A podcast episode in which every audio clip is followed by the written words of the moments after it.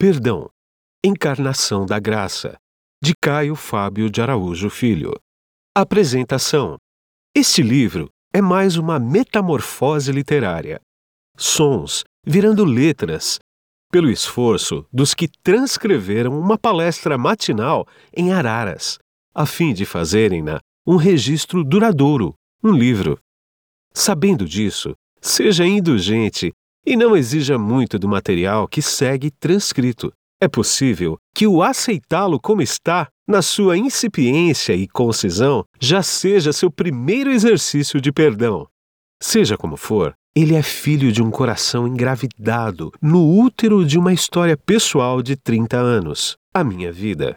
Meu desejo é que este livro lhe seja um poderoso agente de cura divina para a alma. Reverendo Caio Fábio. Prefácio: A história do perdão se apresenta através da palavra mágica e da própria experiência de vida do Reverendo Caio Fábio, com toda a paixão dos que aprenderam duramente não só a perdoar, como a assistir outros perdoando. Assistir no sentido de dar assistência, curar, proteger o nascituro do perdão contra ráfagas da violência do antiperdão. Para mim foi pura emoção não só ouvir o menino homem Fábio através de duas fitas eloquentes e repassadas da mais funda ternura, febre mística e fulgor passional, como repassar o texto, dando pequenos toques numa linguagem por si mesmo eloquentemente forte, inteligente e bela. Alinges L. César McKnight, Bosque dos Esquilos, julho de 1985. Capítulo 1 Perdão Encarnação da Graça Se teu irmão pecar contra ti, vai arguí-lo entre ti e ele só.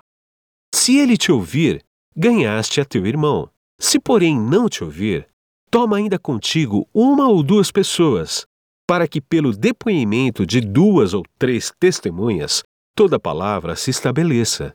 E se ele não vos atender, dize-o à igreja. E se recusar ouvir também a igreja, considera-o como gentil e publicano.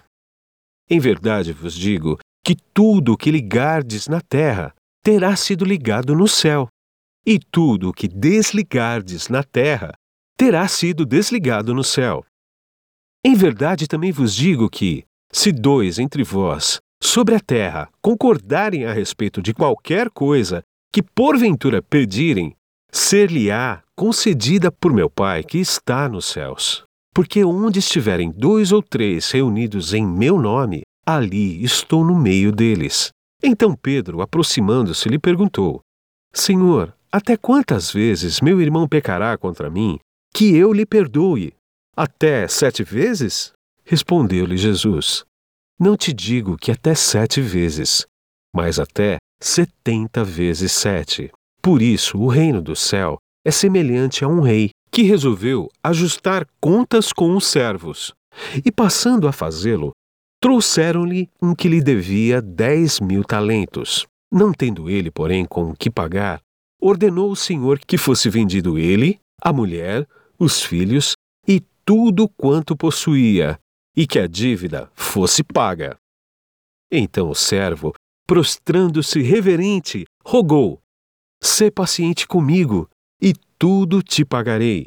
E o senhor daquele servo, compadecendo-se, mandou-o embora e perdoou-lhe a dívida. Saindo, porém, aquele servo, encontrou um dos seus conservos que lhe devia cem denários, e agarrando-o, o sufocava, dizendo: Paga-me o que me deves.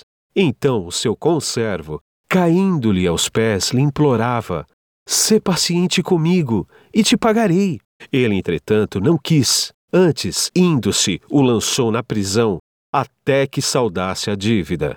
Vendo os seus companheiros o que se havia passado, entristeceram-se muito e foram relatar ao seu senhor tudo o que acontecera. Então o seu senhor, chamando-o, lhe disse: Servo malvado, perdoei-te aquela dívida toda porque me suplicaste. Não devias tu, igualmente, compadecer-te do teu conservo, como também eu me compadeci de ti? E indignando-se, o seu senhor o entregou aos verdugos até que lhe pagasse toda a dívida. Assim também meu Pai Celeste vos fará, se do íntimo não perdoardes cada um de seu irmão. E aconteceu que, concluindo Jesus estas palavras, deixou a Galiléia e foi para o território da Judéia, além do Jordão. Seguiram-no muitas multidões e curou-as ali. Vieram a ele alguns fariseus e o experimentavam, perguntando: É lícito ao marido repudiar a sua mulher por qualquer motivo? Então respondeu ele: Não tendes lido que o Criador deste princípio os fez homem e mulher? E que disse: Por esta causa deixará o homem pai e mãe, e se unirá à sua mulher, tornando-se os dois uma só carne? De modo que já não são mais dois, porém uma só carne. Replicaram-lhe: Por que mandou então Moisés dar carta de divórcio e repudiar? Respondeu-lhes Jesus: Por causa da dureza do vosso coração, é que Moisés vos permitiu repudiar vossas mulheres. Entretanto, não foi assim desde o princípio. Eu, porém, vos digo: quem repudiar sua mulher, não sendo por causa de relações sexuais ilícitas, e casar com outra, comete adultério. E o que casar com a repudiada, comete adultério. Disseram-lhe os discípulos: Se essa é a condição do homem relativamente à sua mulher, não convém casar. Jesus, porém, lhes respondeu: Nem todos estão aptos para receber este conceito, mas apenas a quem é dado. Porque há eunucos de nascença, há outros a quem os homens fizeram tais, e há outros que a si mesmos se fizeram eunucos, por causa do reino dos céus. Quem é apto para admitir, admita-o. Mateus, capítulo 18, versículo 15, a capítulo 19, versículo 12. 70 vezes 7 nada mais é do que uma numerologia do perdão, a matemática do amor. Por isso lemos este texto de Mateus, capítulo 18 e 19, que falam a respeito do assunto. Vejamos o que diz os versículos 21 e 22 do capítulo 18. Então Pedro, aproximando-se, lhe perguntou: Senhor, até quantas vezes meu irmão pecará contra mim? Que eu lhe perdoe? Até sete vezes? Respondeu-lhe Jesus: Não te digo que até sete vezes, mas até setenta vezes sete. Introduzo este assunto como algo que julguei permanente ao momento, em nível de conceituação e definição, pelo menos quanto à procura de entendimento a respeito do significado do perdão. Quando, na expectativa de descobrir aquilo que Deus queria que fosse partilhado com o seu povo, Comecei a estudar este texto. Perguntei-me a mim mesmo: Senhor, o que é falar de perdão? A resposta que me veio ao coração é esta: falar de perdão é falar de Deus, é falar da graça, é falar da capacidade de oferecer aos outros uma memória apagada, sem registros, sem mágoas e sem as tatuagens do ressentimento. Perdoar é deixar o outro nascer de novo na nossa história, sem as memórias que fizeram dele uma desagradável lembrança. Falar de perdão é falar de um alto padrão, é falar de algo que o mundo não ensina, é falar daquilo que a natureza caída do cosmos não criou, nem por seleção natural, nem por geração espontânea, porque não se aprende as leis do perdão na natureza. Falar de perdão é falar de vida, de saúde, de paz e da verdadeira humanidade individual que se transforma na semelhança de Deus, pois quem não perdoa adoece e se deforma como gente. Falar de perdão é falar de sentimento essencial para se viver com o coração descoberto neste mundo de agressões e de facas afiadas. Falar de perdão é falar de Jesus e dos homens que com ele almejavam ficar parecidos. Falar de perdão é falar da repetição da vida de Jesus na nossa pobre, frágil e caída humanidade individual. Falar de perdão é falar de Deus na minha e na sua vida. No texto de Mateus 18, há uma ligação de assuntos que se combinam em relação ao perdão. Quem acaso ler apenas os versos bíblicos e pensar que neles está inserida toda a mensagem do perdão, ilude-se. Notem que o texto tem início dizendo: Então Pedro perguntou. Isto significa que o que tinha sido dito antes foi o que motivou Pedro a fazer aquela pergunta. Ele foi tomado de uma extrema perplexidade diante das coisas que Jesus acabara de dizer a respeito de relações interpessoais. Jesus tinha justamente acabado de ensinar, no contexto antecedente, sobre perdão na igreja. Entre os versículos 15 e 19, essa foi sua tecla, tema e assunto. Ao invés de ser o clássico texto sobre disciplina, esse é o texto sobre perdão. Capítulo 2 O perdão na igreja. O interessante é que a disciplina neste texto é o resultado, a atitude in extremis, quando se tentou oferecer acima de tudo, apesar de tudo e além de tudo, perdão a alguém. Perdão que foi rejeitado e que não foi assumido e ao qual se deu de mão. Se o teu irmão pecar contra ti, vai arguí-lo entre ti e ele só. Se ele te ouvir, tu ganhaste o teu irmão. Se ele não te ouvir, leva duas ou três testemunhas. Se ele não te ouvir, então leva-o à igreja. Se ele não ouvir a igreja, então, em extremes, disciplina-o, diz Jesus. Não se está falando aqui de adultério ou de pecados morais escabrosos. Jesus está falando das relações interpessoais, de um irmão que feriu o outro. Quase sempre na igreja, a gente pensa em disciplina com relação a esse tipo de pecado. Mas Jesus diz que a atitude última, extrema de disciplina, começa na rusga da relação interpessoal que não se acertou. É sobretudo em função disso que pode haver disciplina. Mas é uma atitude extrema. Quando se andou mais do que uma segunda milha, observa-se que três passos foram dados, não apenas dois. Primeiro passo: vai tu e confronta. Não houve arrependimento? Volta com outro.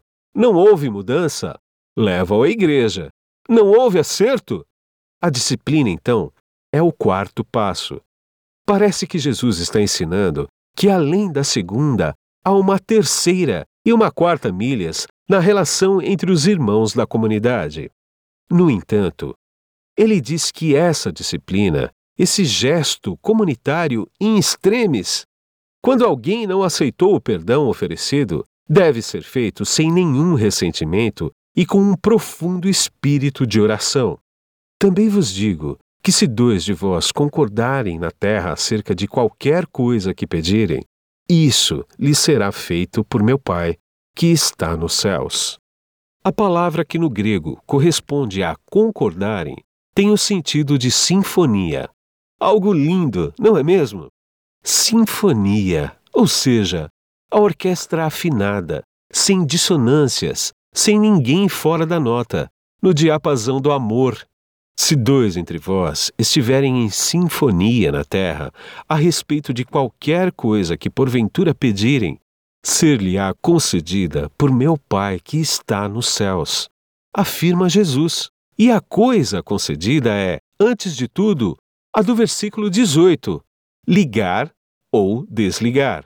Ligar o irmão que rompeu a comunhão, que ficou me odiando, ou a quem odiei.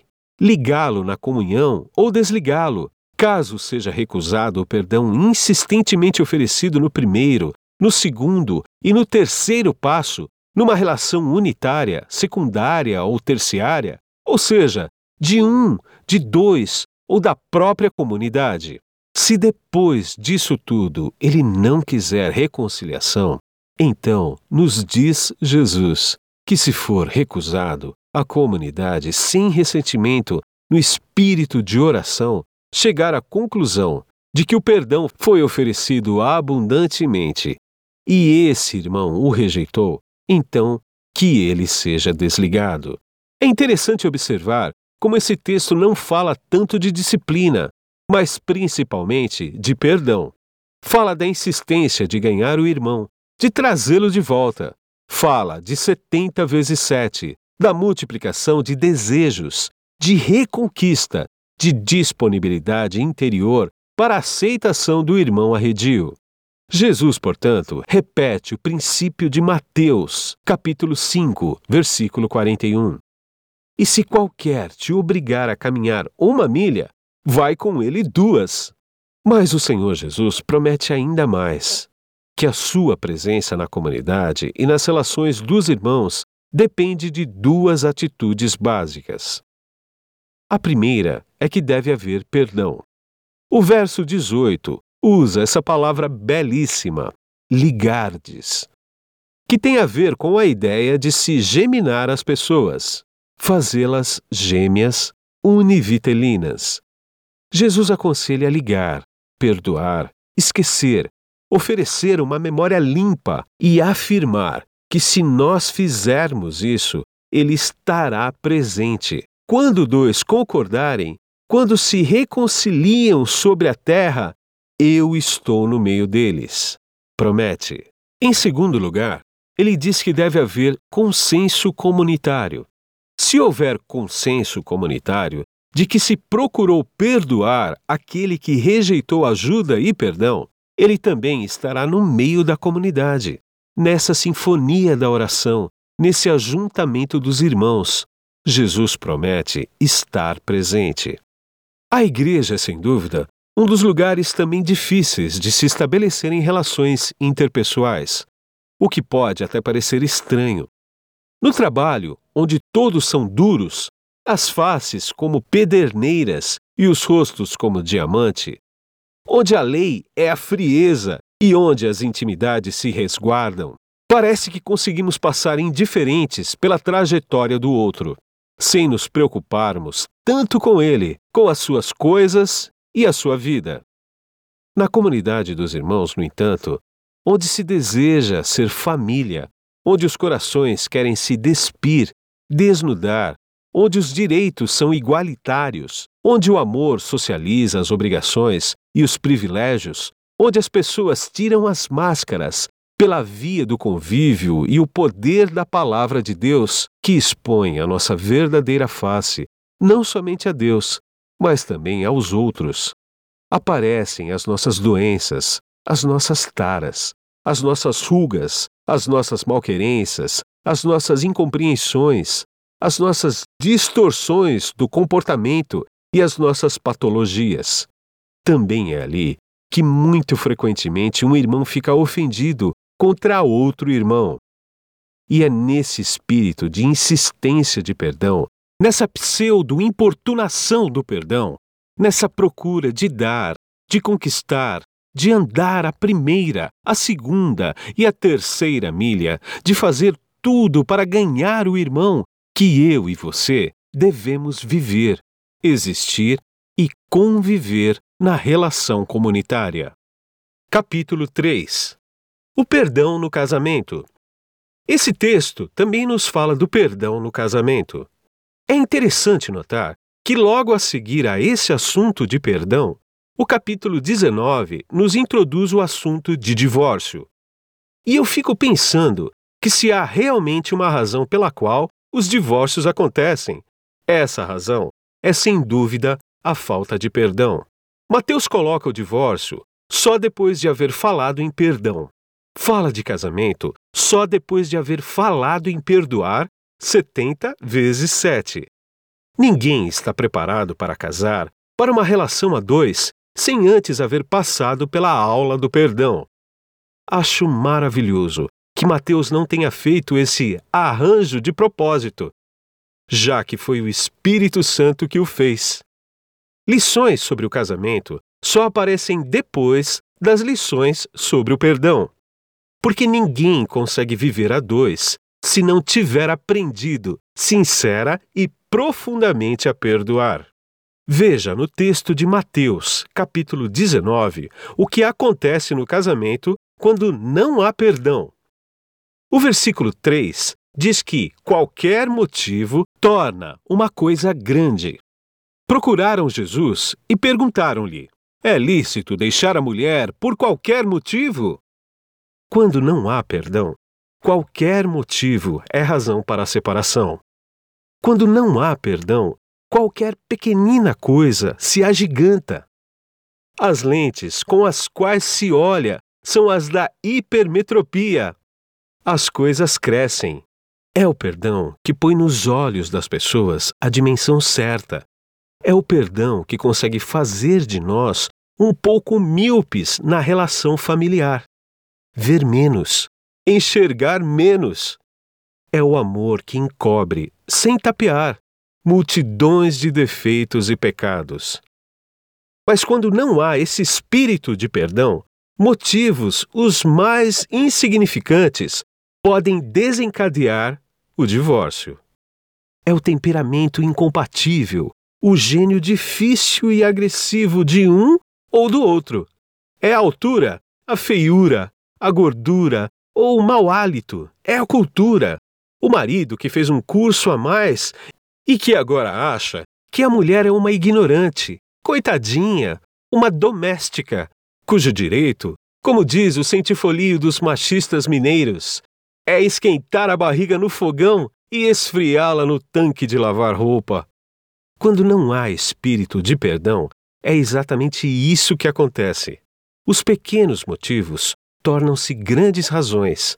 As pequenas desavenças transformam-se em guerras. As pequenas feridas se convertem em cânceres incuráveis. Em segundo lugar, quando não há perdão no casamento, destrói-se a unidade das almas, pois deixam de ser os dois uma só carne. Jesus conclui dizendo: Portanto, não separe o homem o que Deus uniu. Normalmente, nós entendemos que quem separa é o juiz ou o pastor, quando casa de novo alguém. Entretanto, não se trata disso. Quando um casamento acaba, é porque antes do fim já acabara o diálogo, já acabara o sexo, já acabara a vida em comum. Quem separa não é o juiz, mas o homem e a mulher implicados nessa relação. Dois que nunca aprenderam a perdoar. O casamento morre quando morre o diálogo, quando morrem o respeito e o espírito de perdão. O juiz existencial que separa ou que ajunta o casal pode ser ou amor ou ódio, o perdão ou o ressentimento, respectivamente. Se não houver perdão, ainda que continuem debaixo do mesmo teto, as almas se divorciam. Sem perdão, dorme-se na mesma cama, mas não se tem uma cama comum para as mesmas almas descansarem, para dormirem juntas num repouso psicológico, espiritual e moral de oração. Sem perdão, não há unidade que sobreviva numa relação familiar. Em terceiro lugar, sem perdão prevalece a lei da dureza de coração. Jesus disse: Moisés permitiu o divórcio por causa da dureza dos corações que não aprenderam a perdoar. Divórcio é o amargo remédio de Deus para aqueles que não aceitaram a terapia própria no tempo próprio. Divórcio é amputação para os que não se deixaram tratar enquanto havia tempo, enquanto a putrefação não tomava conta do corpo. Divórcio acontece por causa da natureza dos corações. Mas se houver perdão, até aquilo que Jesus diz que pode justificar o divórcio, que neste texto aqui é expresso como adultério, única situação que ele permite justificar uma separação, pode ser sobranceiramente eliminado pela via do perdão. É um conceito alto demais. Por isso, Jesus conclui dizendo: quem estiver apto para admitir, admita-o. Mas sem perdão, só o que fica é a lei seca. Sem perdão, o que resta no casamento é a lei da dureza do coração, corações empedernidos, feitos da mais dura rocha. Certa vez, Sofri muito visitando um casal que estava estremecido e em vias de separar-se.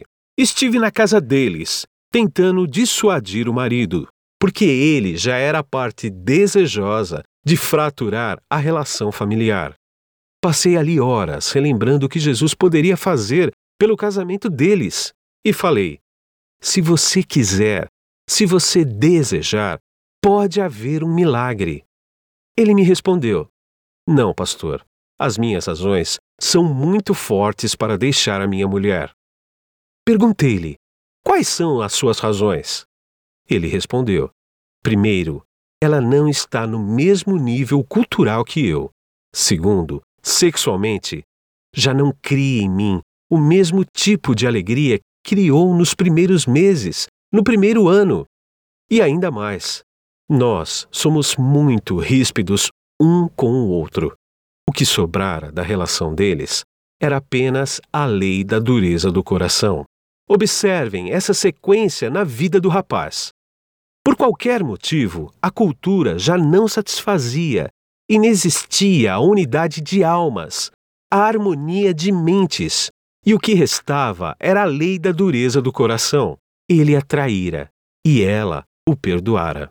Permaneceram entre eles algumas rugas e algumas desconfianças que transformaram essa rachadura num imenso abismo, um assustador, talvez, entre ambos. Chorei com eles. Me humilhei diante daquele moço. Implorei que não fizesse aquilo. A esposa estava lá, no quarto, em prantos, grunhindo. Pedi ao rapaz que lhe permitisse uma nova chance para Deus trabalhar na vida deles, um tempo para ele ensiná-los a perdoar. Aí ele me olhou e falou: Vou pensar no seu caso. A esposa dele me contou que quando a porta se fechou após mim, ele entrou e avisou seco: Vá fazer minhas malas, que eu vou embora. Sem perdão, não há nenhum casamento que sobreviva. Capítulo 4 Perdão nas relações em geral. Jesus nos ensina o perdão nas relações interpessoais. É exatamente o texto que lemos, nos versículos 21 e 22. Pedro se aproxima de Jesus depois de ouvir falar desse padrão elevado acerca do perdão. Ele achou que era demais para qualquer ser humano normal. Inquiriu: Senhor, quantas vezes? Até sete vezes num dia? Jesus disse: Olha, eu te digo que não só sete, mas setenta vezes sete. Tenho certeza do que Pedro tinha em mente. Um dia no céu vou tirar essa dúvida. Vou chegar e perguntar: Irmão Pedro, o que você tinha em mente quando fez aquela pergunta? Acho que ele vai me dizer: Você tinha razão. Era exatamente isso que eu tinha em mente. Sabem o que penso? Que Pedro tinha em mente o texto de Gênesis, capítulo 4, versículo 15. O Senhor, porém, disse-lhe: Portanto, qualquer que matar a Caim sete vezes será castigado. E pôs o Senhor um sinal em Caim, para que o não ferisse qualquer que o achasse. Talvez Pedro tenha pensado assim: Deus é o Deus de Caim. Deus é quem vai vingar o homicida sete vezes. Deve ser por isso que ele perdoa o irmão, no mínimo, sete vezes. Nesse ponto, Jesus dá uma resposta que extrapola tudo quanto Pedro pode ter pensado. Jesus respondeu positivamente ao que Lameque pronunciou negativamente. Veja o texto de Gênesis, capítulo 4, versículo 23 e 24, no qual chama as suas duas mulheres e lhes diz: Olhem, escutem essa história do jornal de hoje. Eu matei um homem porque ele me pisou. No hebraico é ele tropeçou no meu pé.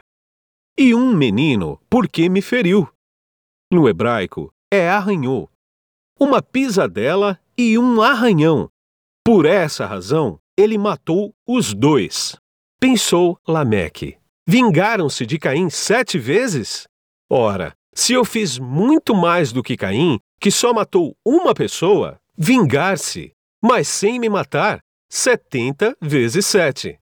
Quer dizer, ele foi cínico no que fez. odiernamente.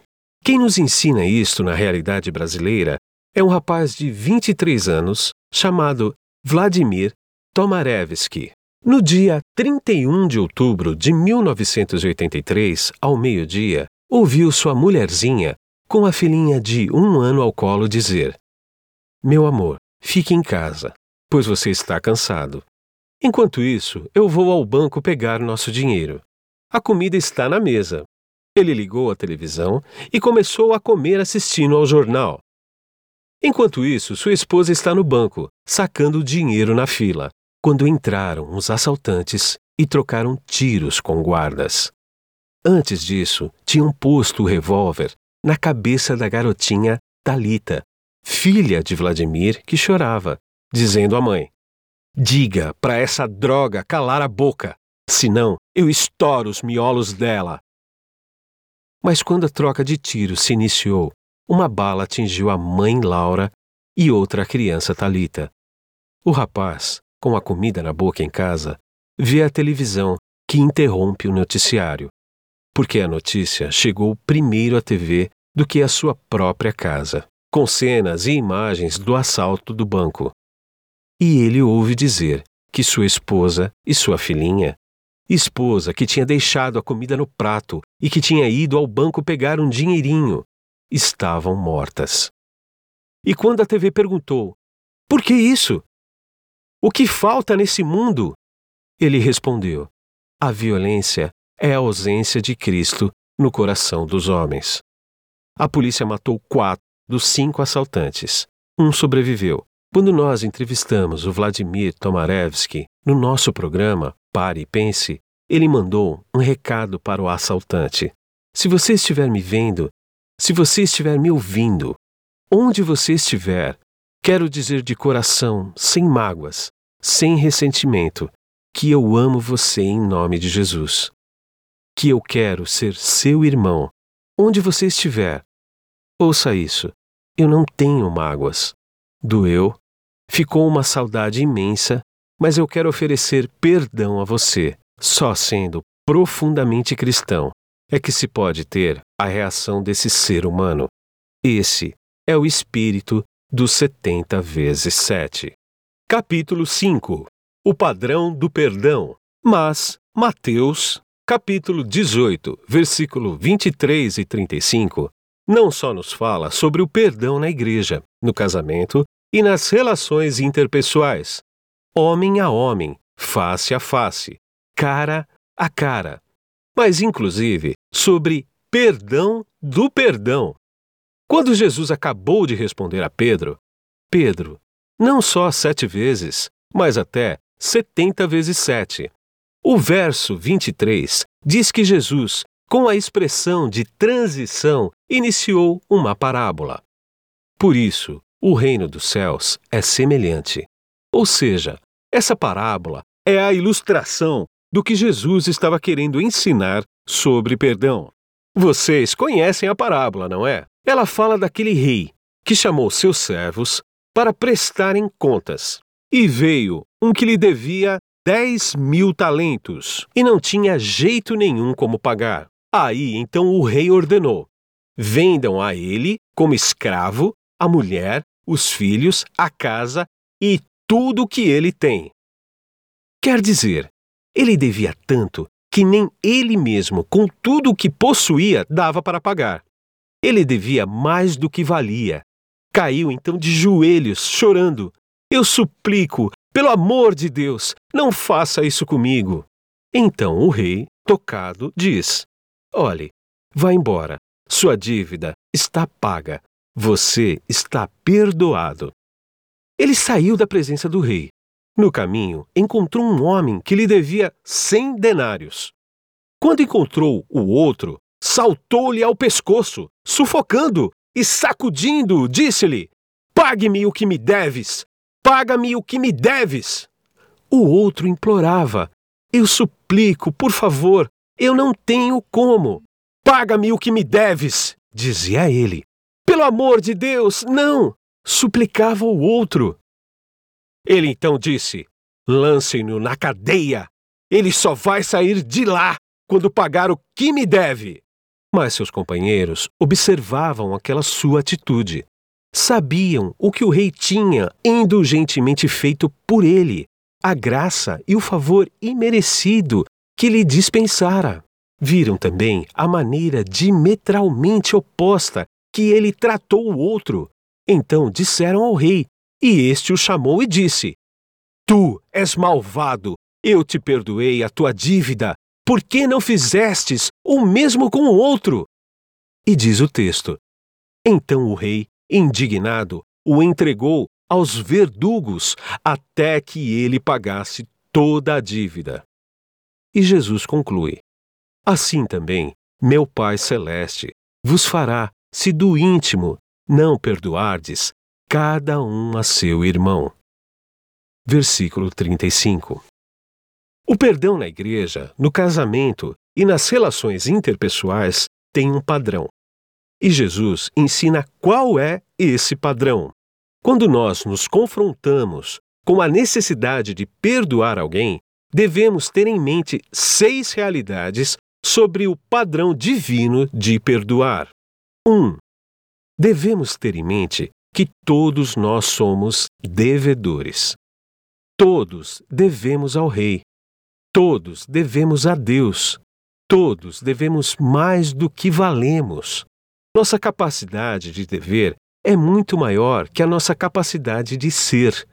O que somos não paga nem o que devemos. Somos eternos devedores. Nosso pecado, nossa culpa, nossa condenação, nossa dívida é maior do que a nossa capacidade de pagá-la. 2. Você e eu precisamos saber, sempre que estivermos confrontados com a necessidade de perdoar alguém, que todos nós recebemos graça. Versículo 26 e 27. Quando nos ajoelhamos, quando clamamos, quando suplicamos, quando dizemos: Tem piedade de mim, Senhor. Ele já perdoou toda a dívida. A dívida está paga, está consumada, não há mais o que pagar.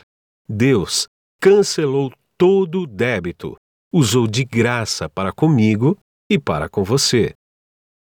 3. Tudo quanto nosso próximo nos deve é infinitamente menos do que aquilo que devemos a Deus.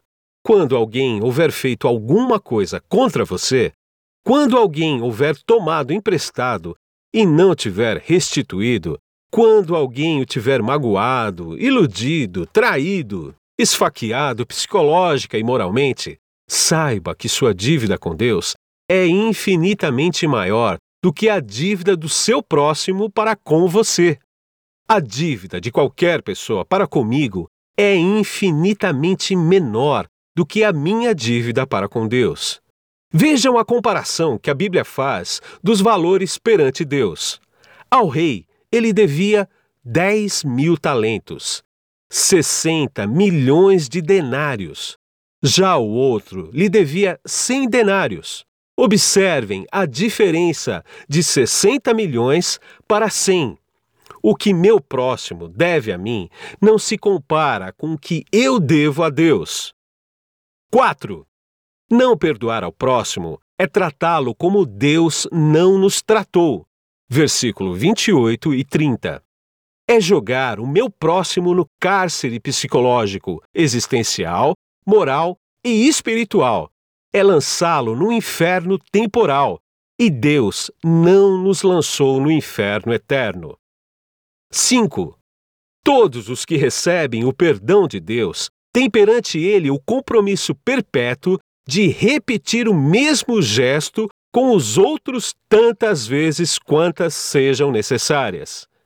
Então o seu senhor chamou, dizendo: Servo malvado, perdoei-te aquela dívida toda, porque tu pediste, tu me suplicaste. Não devias tu, igualmente, ou como eu fiz contigo, compadecer-te do teu conservo, como também eu me compadeci de ti? Versículos 32 e 25.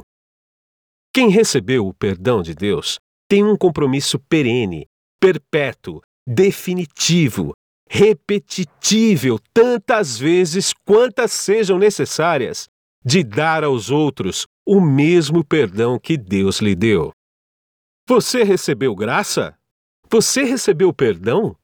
Então você está eternamente comprometido a ser uma miniatura de Deus nas relações com o seu próximo. Você está eternamente obrigado a repetir o mesmo gesto nas relações com os outros. Sois deuses, como disse Jesus, nessa pequena relação de indulgência, de perdão, de misericórdia perpétua para com o outro, para com o próximo, na família, no trabalho, na igreja, na sociedade, lugares onde diariamente esses reclamos nos são feitos pela própria realidade. 6. Quem não perdoa coloca a si mesmo debaixo do juízo de Deus outra vez. Indignando-se o Senhor, o entregou aos verdugos até que pagassem toda a dívida. E Jesus não brinca, diz: assim também, da mesma maneira, sem tirar nem pôr. Meu Pai celeste vos fará, se no íntimo, não só na fachada, não na plasticidade do rosto, no faz de conta, mas no íntimo, não perdoardes cada um a seu irmão. Versículos 34 e 35. Há muitos verdugos psicológicos, existenciais, emocionais e espirituais para nos punirem já nesta vida. Quem não perdoa não será punido apenas na eternidade, é punido aqui. Quem não perdoa já está sobre o poder dos verdugos aqui. Quem não perdoa fica com o cancro na alma, envenena o coração e se auto-chicoteia pelo verdugo da consciência. Flagela-se, encarcera-se, tem sua penitenciária neste mundo. Conheço um homem que viu o genro matar o seu filho. Ele sabia que o genro matara o filho porque este queria matar a ele, o próprio pai. A partir disso, desenvolveu-se um triângulo de ódio: ódio pelo filho que fora morto e que intentava matá-lo, ódio pelo genro que matou o filho, e ódio deste para com ele, porque, tendo morto o cunhado em defesa do sogro, recebeu dele ódio. Fechado esta masmorra triangular, ele se colocou com um verdugo na consciência, o ódio que ele destinou a si mesmo, um alto desprezo, um alto odiar-se.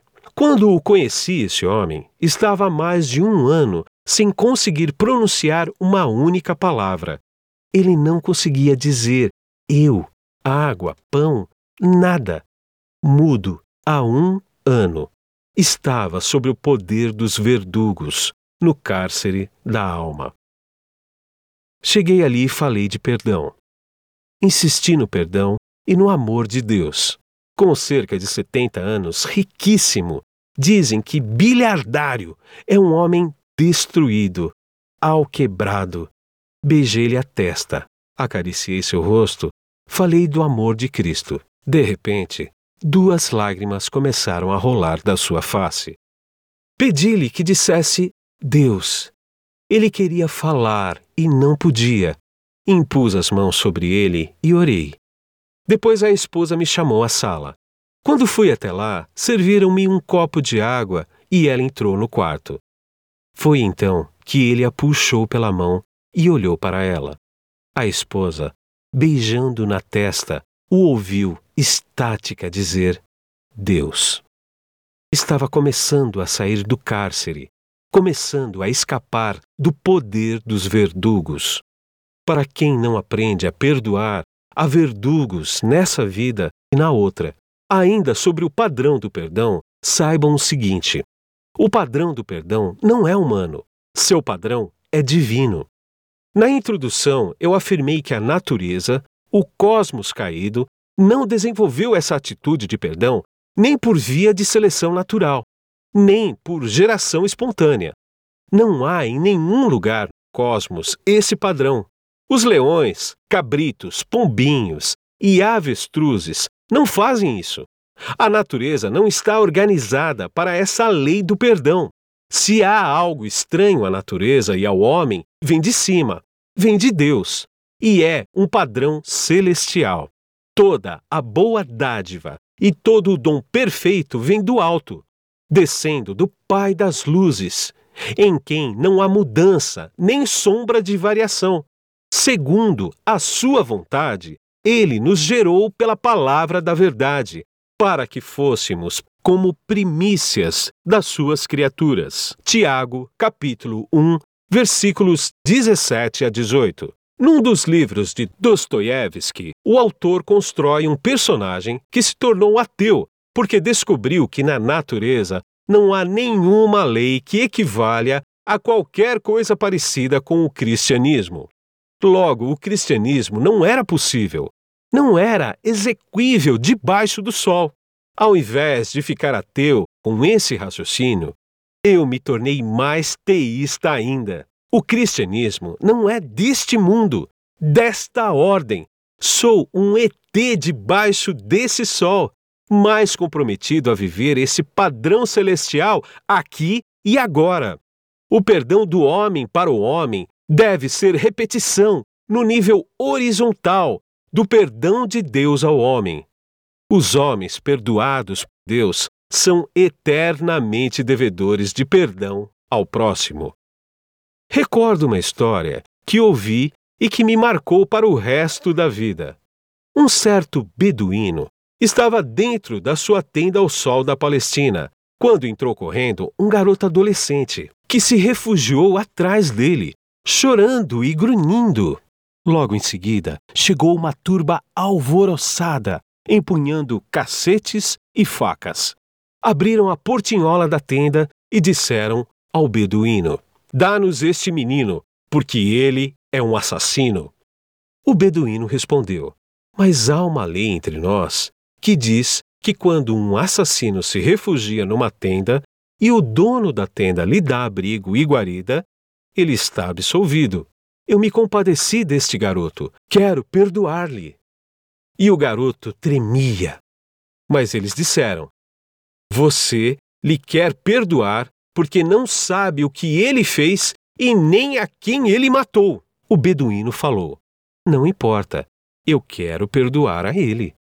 Os homens então afirmaram: Ele matou seu filho. Vá ver o corpo dele sangrando na areia, ali fora. O beduíno caiu num profundo silêncio. Depois, enxugando as lágrimas, disse: Então eu vou criá-lo como se fosse o meu filho, a quem ele matou. Esse é o padrão do perdão divino. Deus não fez isso por nós? Jesus fez muito por nós na cruz. Está consumado. E hoje mesmo estarás comigo no paraíso. São ofertas irrevogáveis de perdão que ele nos faz. Escondidos atrás da cruz, temos acesso à tenda do perdão. E não apenas esse é o padrão divino, mas o padrão para o qual Deus nos desafia. Capítulo 6 o processo do perdão. Agora vamos estudar o processo do perdão. Como ele acontece e quais são os passos psicológicos, comportamentais e espirituais que eu e você temos que dar nesse caminho do 70 vezes 7. Primeiro passo.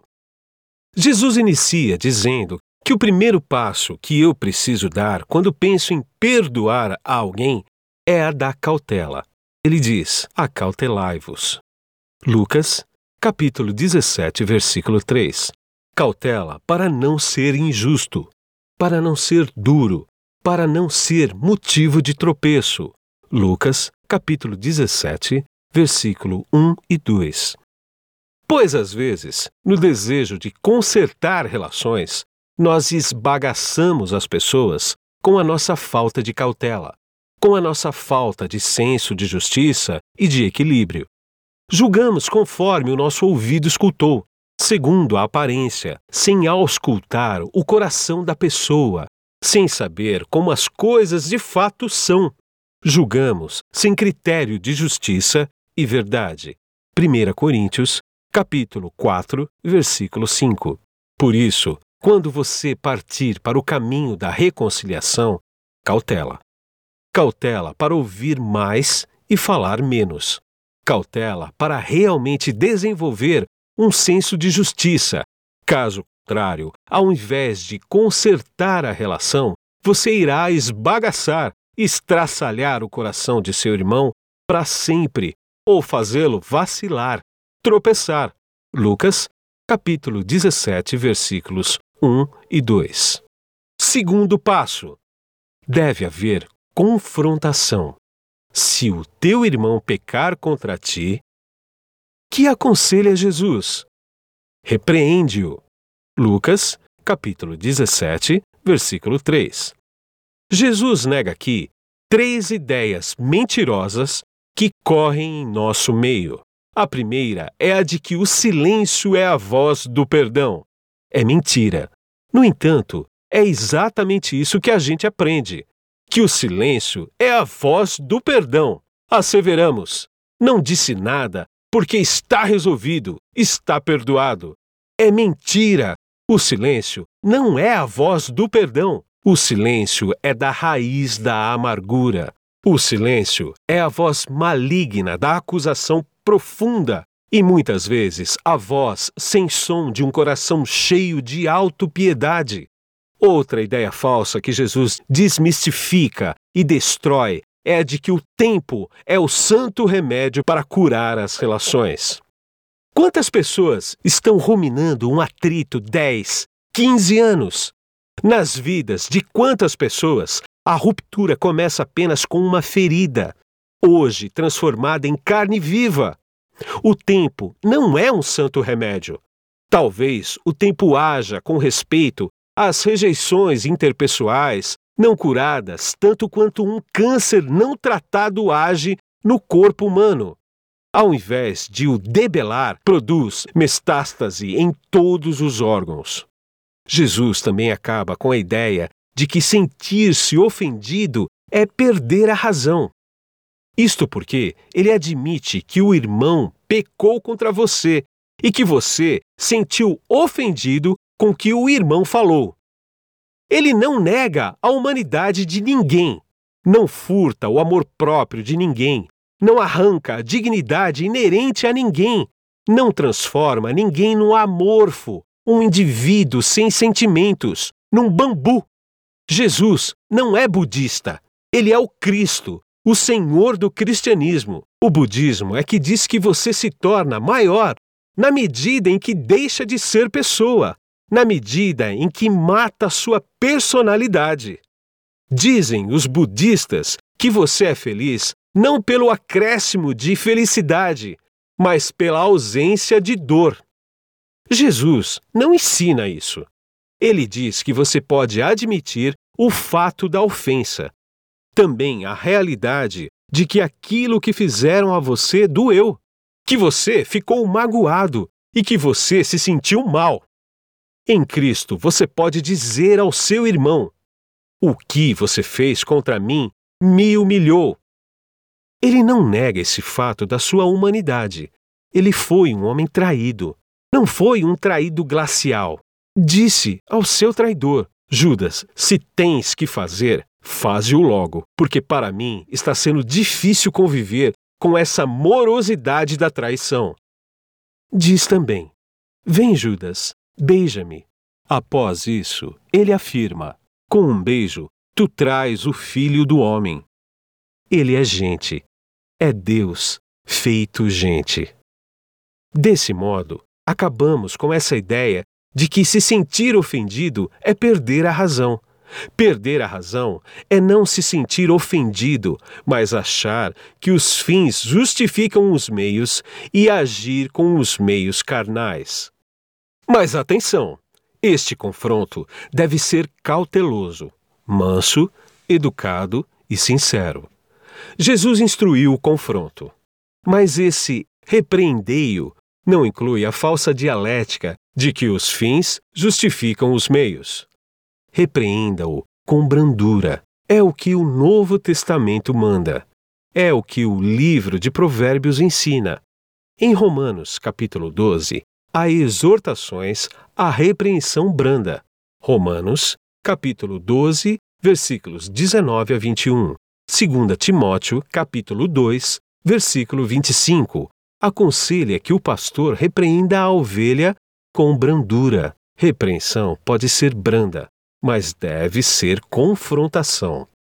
Em Colossenses, capítulo 1, versículo 28, usa-se a palavra grega nautetesis para a palavra advertindo, que significa ficar cara a cara. Paulo diz: Eu fico cara a cara com cada homem, confrontando cada homem, tentando levar cada homem a se tornar perfeito em Cristo Jesus. Então, não fujas do face a face, do rosto no rosto. Não se furte a fazer como Eliseu fez com o menino. Segunda Reis, capítulo 4, versículo 34. Nessa ressurreição do irmão morto, tem que haver esse cara a cara, esse corpo a corpo. Não fujas disso.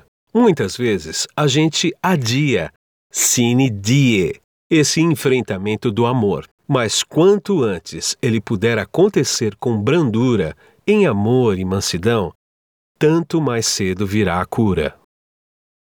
Terceiro passo: deve haver arrependimento. Lucas, capítulo 17, versículo 3.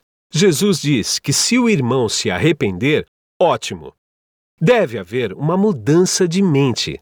Não é apenas um vamos conversar, quando cada um diz ao outro um punhado de malquerenças. Depois saímos ousadamente dizendo aos outros: Nós somos transparentes. Conosco, a coisa é resolvida assim. Ele me diz desaforo e eu digo também e acabou. Não é assim, mas ao contrário. O seu irmão deve se arrepender, ou você deve se arrepender ou os dois devem se arrepender. Arrependimento tem que ser um gran finale dessa tentativa de fazer a orquestra tocar essa harmonia. Mateus, capítulo 18, versículo 19. Tem que haver mudança de mente e de atitude, e na medida do possível, de forma verbalizada, com palavras, com a língua que feriu, que magoou e que destruiu.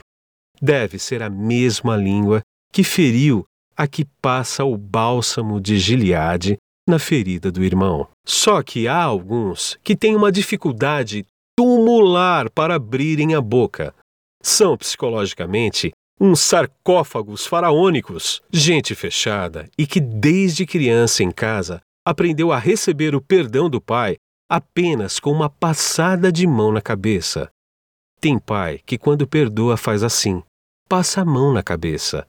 Há pessoas que aprenderam a se reconciliar com o irmão dizendo sucintamente: Você quer jogar o meu jogo agora? Mas há outros que aprenderam com o pai a fazer diferente. O pai ensinou com gestos e palavras o seguinte: Filho, eu bati em você injustamente. Perdão, filho. Ou então, Olhe, a gente se desentendeu, mas vamos nos entender agora? Ajoelham-se juntos e ele diz: Pai, perdão. Mas infelizmente nem todas as famílias são assim. Algumas criam as pessoas como um parque aberto, outras as criam como um sarcófago fechado. Mas eu não devo estuprar o meu irmão. Se o meu irmão pode verbalizar isso em termos de um perdão com palavras, ótimo mas eu devo ser suficientemente sensível para ler as atitudes do meu irmão, para ler os olhos, a face ou a mão, sem ser cigano. É fácil ler a mão sem ser cigano, quando a mão suspende e o caído pega com carinho o rosto do irmão.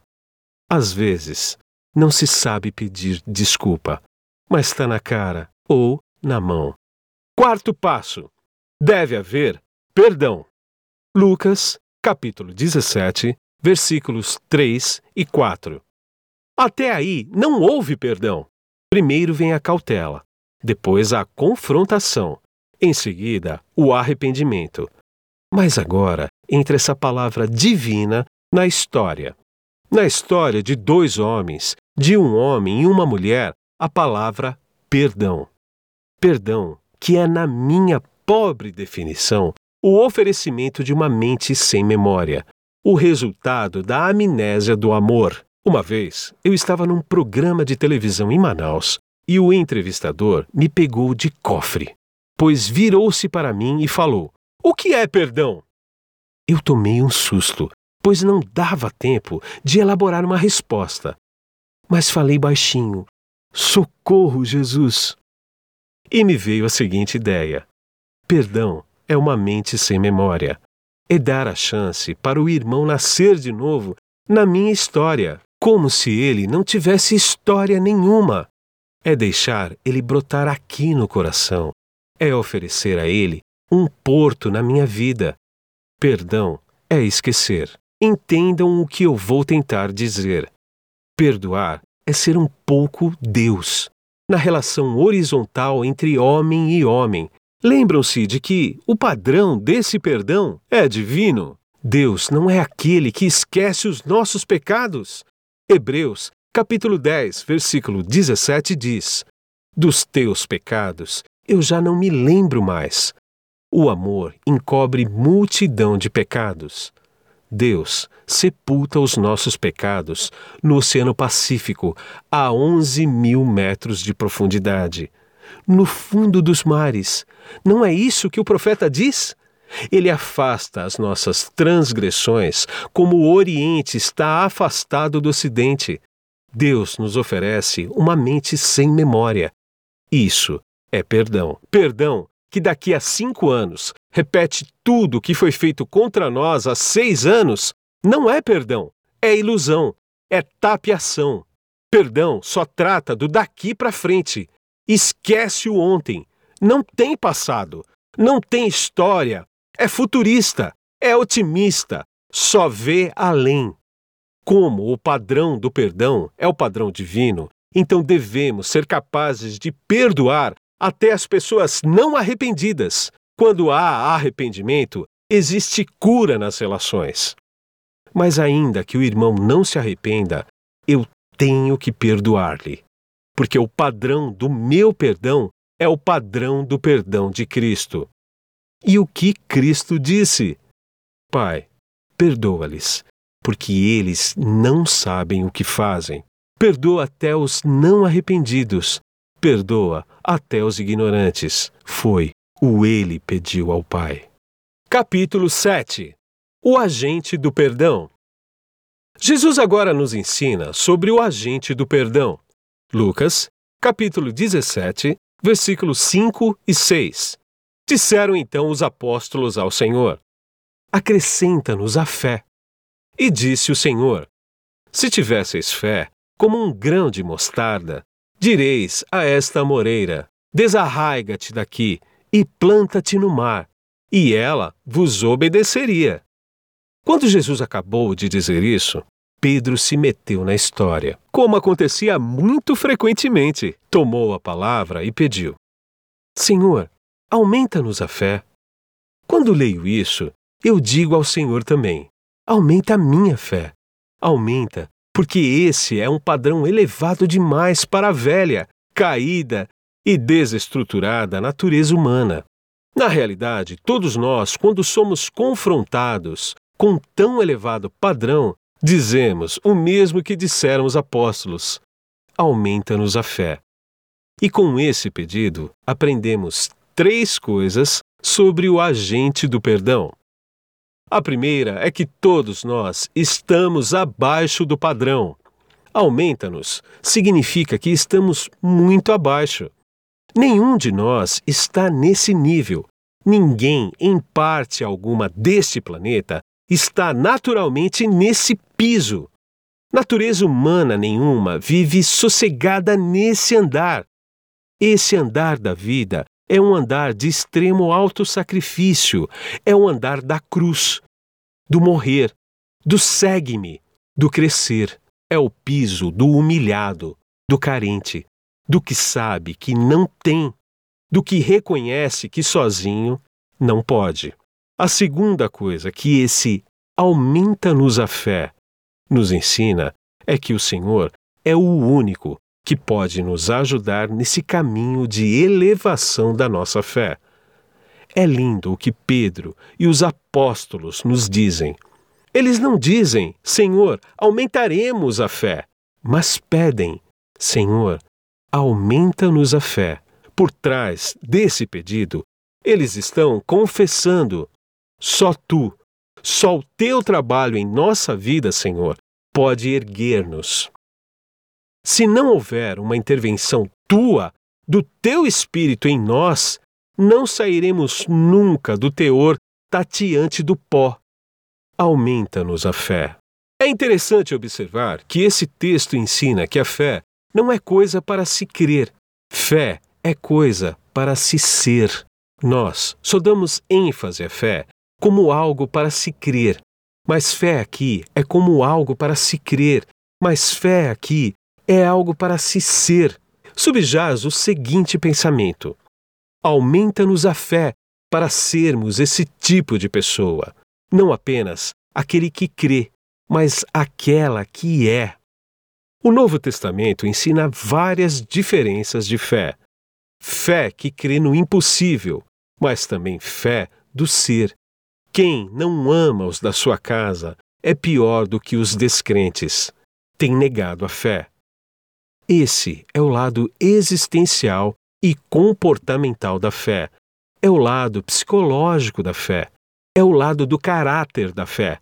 Porque a raiz grega da palavra fidelidade, de onde deriva a palavra fé, tem a ver com ser, com caráter, com existir, com integridade do nosso eu e da nossa pessoa. A oração que se tem que fazer nessa hora é esta: Senhor, aumenta-nos. Não aumenta apenas a nossa capacidade de crer, mas aumenta a nossa capacidade de ser. Somos uns meros pigmeus na fé. Somos uns duendes sem mágica. Mas aumenta-nos, Senhor. Desenvolve-nos e dá-nos a estatura de um cristão, para que o padrão do perdão seja alcançado, não seja apenas como um fruto desejado numa árvore alta, Senhor, dá-me o pescoço da girafa para comer desse fruto. Desenvolve a minha vida, aumenta a minha fé. Jesus também nos ensina que do resíduo da nossa fé, Deus pode operar esse milagre. Isso é confortador. Tenho a impressão que Jesus tinha ali na mão uma sementinha de mostarda, pois notemos que ele diz: Se tiverdes fé, como um grão de mostarda, direis a esta amoreira. Com certeza, ele tinha ali do lado uma amoreira. Estava bem ali. Os discípulos ficaram olhando. Arranca-te e transplanta-te no mar. Lucas, capítulo 17, versículo 6. E a amoreira ganharia pernas e iria se plantar na areia fofa e salgada. Nada vos será impossível se tiverdes fé. Jesus estava ensinando que ele poderia desenraizar as amoreiras do ódio, da amargura dos corações e jogá-las muito longe, se nós tivermos fé. Se tivermos dupla fé, fé que não podemos e fé que ele pode, se você tiver essa fé e der uma ordem agora, a raiz maligna sairá Raiz da amargura, sai! Ódio, retira-te! Não há terreno no meu coração para tu floresceres. Cacto, espinheiro, vai para o deserto, pois minha alma é um jardim renegado. Não há lugar para ti aqui. Dê ordens! Dê ordem à mente, à memória, ao coração. Arranca-te! Diga isso só uma vez. Não diga muitas vezes, senão vira obsessão e, ao invés de curar, faz adoecer. Eu me lembro do drama de cada um dos meus pais, vivido há muitos anos. Quando o papai começou a progredir na vida, aí por volta dos anos 57 e 58, foi ganhando dinheiro rapidamente, tornando-se bem de situação, com uma banca advocacional muito rica, Diziam que a maior e mais rentável da cidade. Aí envolveu-se com indústrias, mineração de ouro e, em 63, comprou um canal de televisão no Amazonas, adquirindo também todo o equipamento para a instalação da emissora. Mas nesse caminho de sucesso profissional, houve paralelamente em sua vida um trajeto de desgraça moral. À medida que começou a profissionalmente crescer, moralmente se abissou. Foi para o fundo de um talvegue, o meio de um sorvedouro, uma vertigem, uma voragem. Mulheres. Mas, na variedade, ele encontrou uma pela qual se apaixonou. Era muito bonita, loira, esbelta, delgada, insinuante, adtrigente, tipo Marilyn Monroe, bustos crescidos, falante, toda a extroversão. Eu me recordo que quando eu tinha sete anos de idade, eu vi aquela mulher pela primeira vez e prometi a mim mesmo que quando crescesse iria matá-la. Mamãe chorava muito, desabafando as lágrimas com a mãe e comigo. E eu ouvia tudo aquilo, as dores e humilhações pelas quais ela passava. No silêncio da casa era o pombo correio. Eles ficavam dias e dias, meses inteiros sem se falar.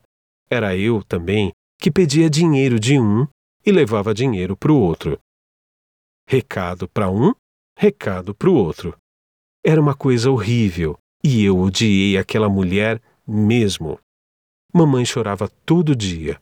Papai foi ficando cínico. Me lembro que uma manhã, mamãe, mesmo sabendo que ia ver, não se controlou. Me pôs no carro e fomos à casa da referida mulher.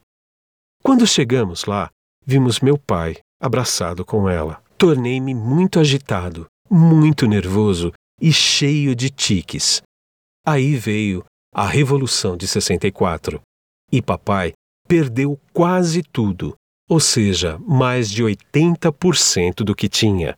Fomos morar no Rio de Janeiro, em Copacabana. Lá eu esperava papai vir num caixão para casa, todo dia, porque ele andava armado para matar oito pessoas que, por sua vez, o queriam matar. Na minha mente infantil, eu conjecturava: ele morre qualquer hora dessas. Foi um tempo que ninguém pode imaginar. Papai e mamãe começaram a ficar preocupados comigo e com meus irmãos, porque nós ficamos cheios de tiques nervosos. Uma piscava demais, apertava os olhos, se sacudia todo, o outro engordava excessivamente e minha irmã ficava fechada num caramujo de complexos.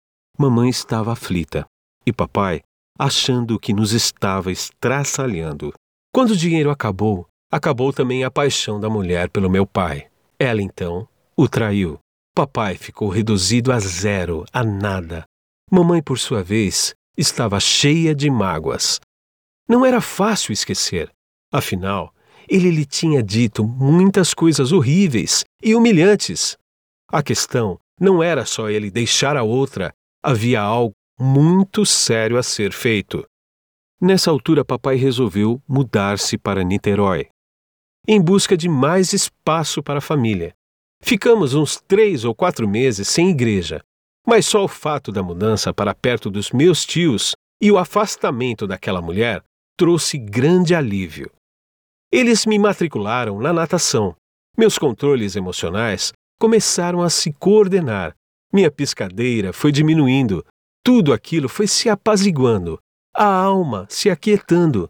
Logo depois, começamos a ir à igreja. Papai começou a ler a Bíblia e, dentro de alguns dias de leitura da palavra de Deus, ele estava convertido, transformado.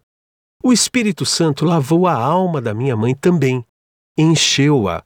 Papai diz que só depois de aproximadamente 16 ou 17 anos de casados é que ele foi viver uma lua de mel com prazer. Os dois se perdoaram, se alentaram, conseguiram redescobrir o respeito um pelo outro, a dignidade um do outro. Mas existia o fantasma daquela mulher.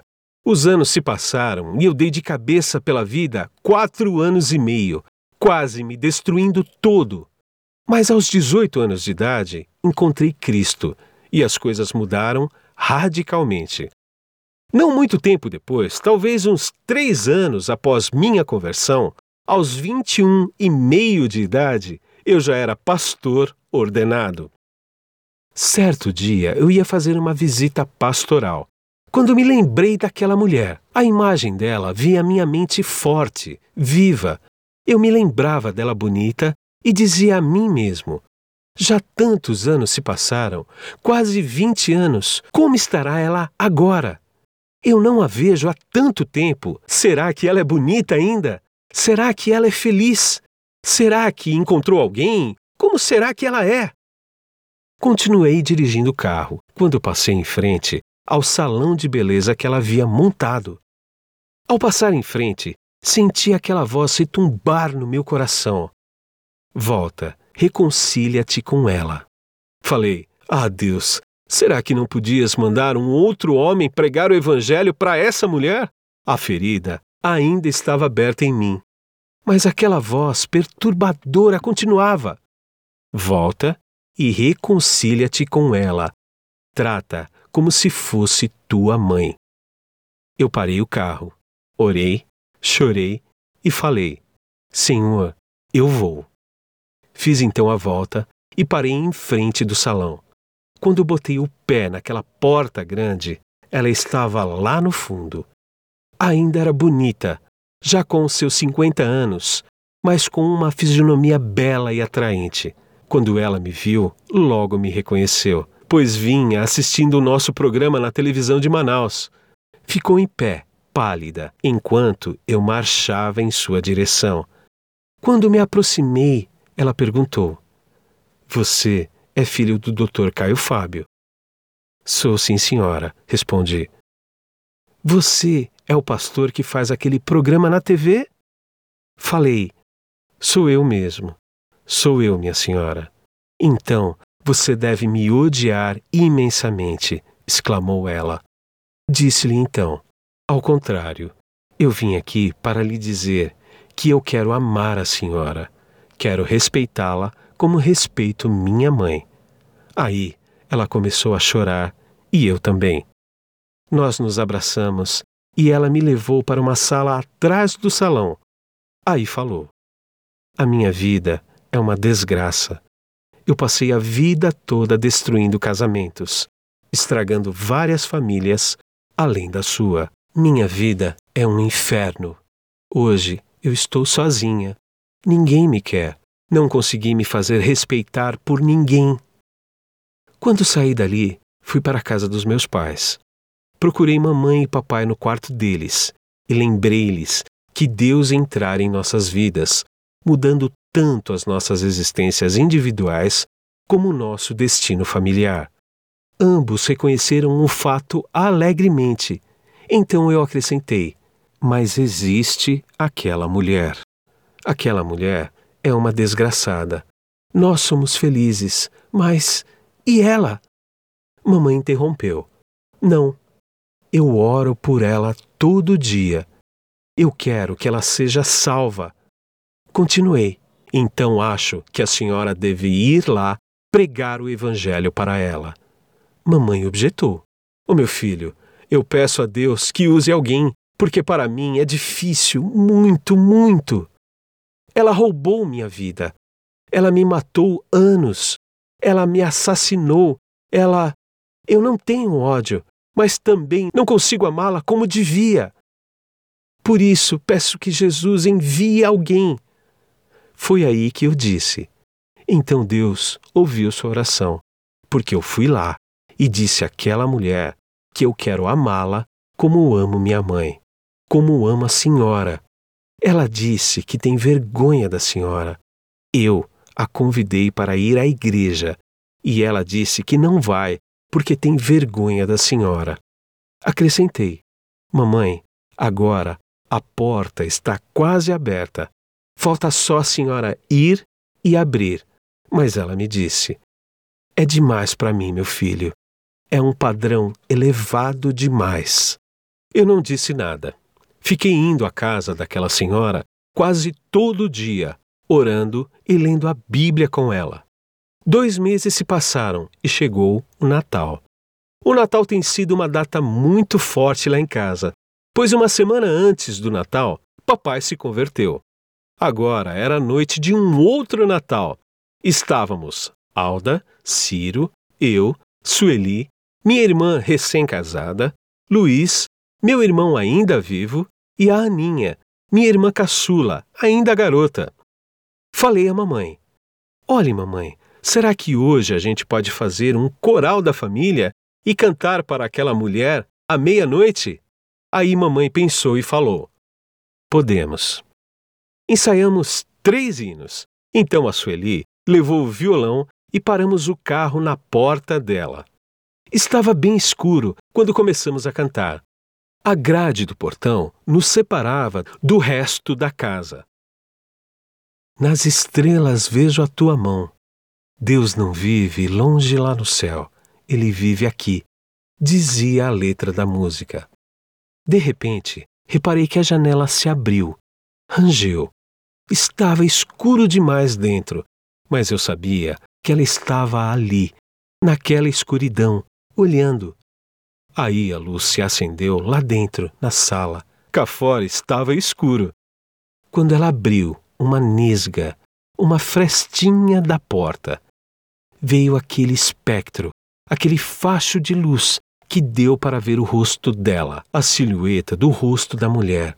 Lá dentro. Aí então, mamãe deu um passo. Ela deu outro, e ambas estavam de repente, frente a frente, chorando. Enquanto isso, a gente continuava cantando, cantando. Elas se encontraram no meio daquele corredor e aí se abraçaram, se beijaram e se perdoaram. Papai a beijou, a abraçou. Hoje em dia, muitas vezes, quando ela está com problemas na família, nos negócios, numa coisa ou outra, ela corre lá em casa e diz: Laci, me ajude, ore comigo. Vamos, diga-me, o que, que eu faço? Me ajude a resolver. Meus companheiros, só Jesus faz isso. Só Jesus. Quando a gente diz, aumenta a minha fé, aumenta porque eu não tenho essa altura, não tenho esse tamanho, não tenho essa grandeza. Mas ajuda-me não apenas a crer, mas a ser. O Senhor faz isso. Capítulo 8 Atitude permanente. Concluindo, aprendemos com Jesus qual é a atitude permanente frente ao dever de perdoar. Jesus é de uma sabedoria incomparável, porque não deixa nada por se completar. Quando conclui com uma conclusão, conclui com a lógica psicológica e espiritual do assunto. Ele ensina qual é a atitude permanente do cristão frente ao dever de perdoar. A atitude constante, ininterrupta, permanente. Como é que se deve reagir a essa situação? No dia a dia. Jesus ensina isso através da parábola. Vejam só: qual de vós, tendo um servo ocupado na lavoura, ou em guardar o gado, lhe dirá quando ele voltar do campo: Vem já e põe-te à mesa, e que antes não diga: Prepara-me a ceia, singe-te e serve-me, enquanto eu como e bebo. Depois comerás tu e beberás. Porventura, terá de agradecer ao servo por ter este feito o que lhe havia ordenado? Assim também vós, depois de haver desfeito tudo quanto vos foi ordenado, dizei: somos servos inúteis, porque fizemos apenas o que devíamos fazer. Lucas, capítulo 17, versículos 7 a 10. Jesus contou essa parábola porque normalmente o cristão é acometido por uma imensa autopiedade quando levado a praticar esses atos de obediência, de altruísmo e de perdão com muita frequência. O comum é a gente ficar com uma pena enorme de si mesmo. Puxa, eu estou passando pela vida só perdoando, só perdoando. Sou uma máquina de perdoar, de dar, de dar, de dar. Puxa vida, Pensamos cheios de autocomiseração. Cria-se uma terrível autopiedade. Vocês já sentiram isso? Eu já senti algumas vezes, e quando isso acontece, desenvolve-se essa autopiedade em nós. É como pensar sem ter coragem de dizer: olhem, eu estou passando dos limites. Ou então, Deus tem que me agradecer por eu ser um cristão assim, tão perdoador. Ah, no entanto, Jesus nos lembra três coisas. Capítulo 9 Três lembranças importantes. Primeira lembrança: somos apenas diáconos da vida. O texto diz que somos servos. Somos servos do dono da fazenda, do mundo. Somos trabalhadores. Estamos aí para isso mesmo. Somos doulos, escravos de orelha furada, sem direito a coisa nenhuma, só a servir. O único direito do cristão é o direito de servir. É o que também ensina Paulo. Por que não sofreis o dano? Por que não sofreis a injustiça? Esse é o padrão elevado. 1 Coríntios, capítulo 6, versículo 7. Segunda lembrança: fazer a vontade do Senhor é a coisa mais natural e normal para o servo. Cristo pergunta: Se o servo vem do campo, o que você diz primeiro? Você diz: Põe a mesa para mim, porque eu vou comer. E depois que eu acabar de comer, você põe a mesa para você e come. Depois que ele colocar a mesa para você, você vai agradecer a ele? Jesus diz: não. Ele é o servo. Eu não tenho que agradecer. Ele não fez mais do que a obrigação. É natural para ele chegar do campo, lavar as mãos, fazer a comidinha e dizer: Patrão, coma. Não fez mais do que a obrigação dele. Ele é o servo. Quando você estiver perdoando, perdoando, perdoando, saiba que você está apenas fazendo o ordinário. Você não está fazendo nada de extraordinário. O ordinário dos pagãos é saudar os que o saúdam, beijar os que os beijam, tratar bem os que o tratam bem. Mateus, capítulo 5. Em relação ao mundo, a vida do cristão é um extraordinário, mas em relação a Deus, o nosso extraordinário não passa de um mero ordinário. É natural que eu e você nos submetamos a vida inteira a Deus. Terceira lembrança: o Senhor não tem que nos agradecer por termos feito o que ele nos mandou. Lucas capítulo 17, versículo 9. Não tem que agradecer a você por ter feito o que ele ordenou. Está ordenado e você tem que alegremente atender. E isso inclui o dever de perdoar sempre, desde o íntimo. Concluindo, quero lhes dizer que somente quando nós nos vemos como servos inúteis é que somos capazes de viver a vida toda nesse padrão de perdão e de renúncia, sem nos deixar possuir de orgulho por estarmos sendo extremamente perdoadores. E nem nos deixarmos possuir de cansaço por estarmos sempre tendo que perdoar, ou de autopiedade por estarmos frequentemente perdoando.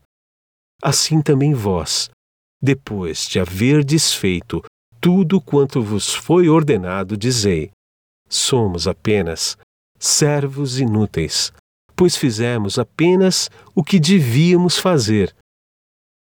Amigo ouvinte, minha oração é que nesse momento você já tenha se disposto a resolver todas aquelas situações de conflitos interpessoais que o têm atormentado. Talvez você não consiga resolver todos os problemas, mas não se esqueça: quando depender de vós, tende paz com todos os homens. Romanos, capítulo 12. Este foi o audiolivro Perdão, Encarnação da Graça, narrado por mim, Cláudio Vitoriano, e de autoria do reverendo Caio Fábio de Araújo Filho.